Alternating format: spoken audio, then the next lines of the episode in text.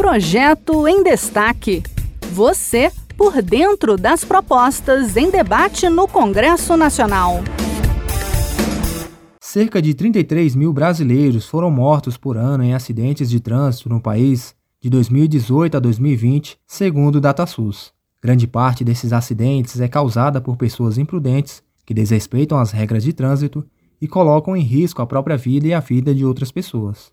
Está em tramitação no Senado um projeto que prevê pensão para as vítimas desses acidentes ou para seus familiares. Entenda os detalhes na reportagem de Carol Teixeira, da Rádio Senado. O Código de Trânsito Brasileiro já prevê uma multa indenizatória para os motoristas alcoolizados que causarem acidentes com vítima, mas o senador Fabiano Contarato, do PT do Espírito Santo, considera que a penalidade não é suficiente para cobrir os prejuízos muitas vezes irreparáveis. Por isso, ele apresentou um projeto de lei que prevê o pagamento de uma pensão alimentícia mensal para as vítimas e que pode se estender para a família em caso de falecimento. O valor do benefício será estabelecido pelo juiz ao analisar analisar cada caso concreto, levando em consideração a dependência econômica de filhos. Fabiano Contarato lembra que muitas vezes a vítima do acidente era o provedor da família. Infelizmente, o único condenado é a família da vítima, que sofre com a dor da perda e a certeza da impunidade. A indenização por meio de pensão é uma necessidade de rigor punitivo para aperfeiçoar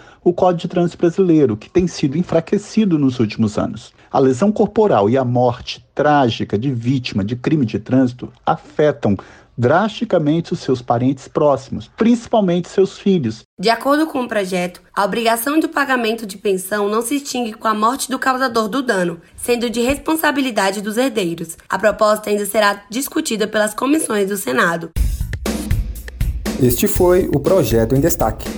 A cada edição, a gente traz uma proposta em análise no Congresso Nacional. Você pode acompanhar o andamento desses projetos e opinar sobre eles em senado.leg.br/e-cidadania. Até a próxima!